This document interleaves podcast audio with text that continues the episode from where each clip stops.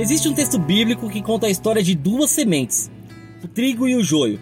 Sementes que possuem as suas semelhanças, porém a semente do joio representa o mal e o trigo representa o bem.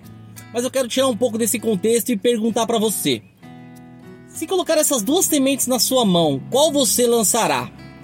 Qual você terá o desejo de disseminar? Guarde isso.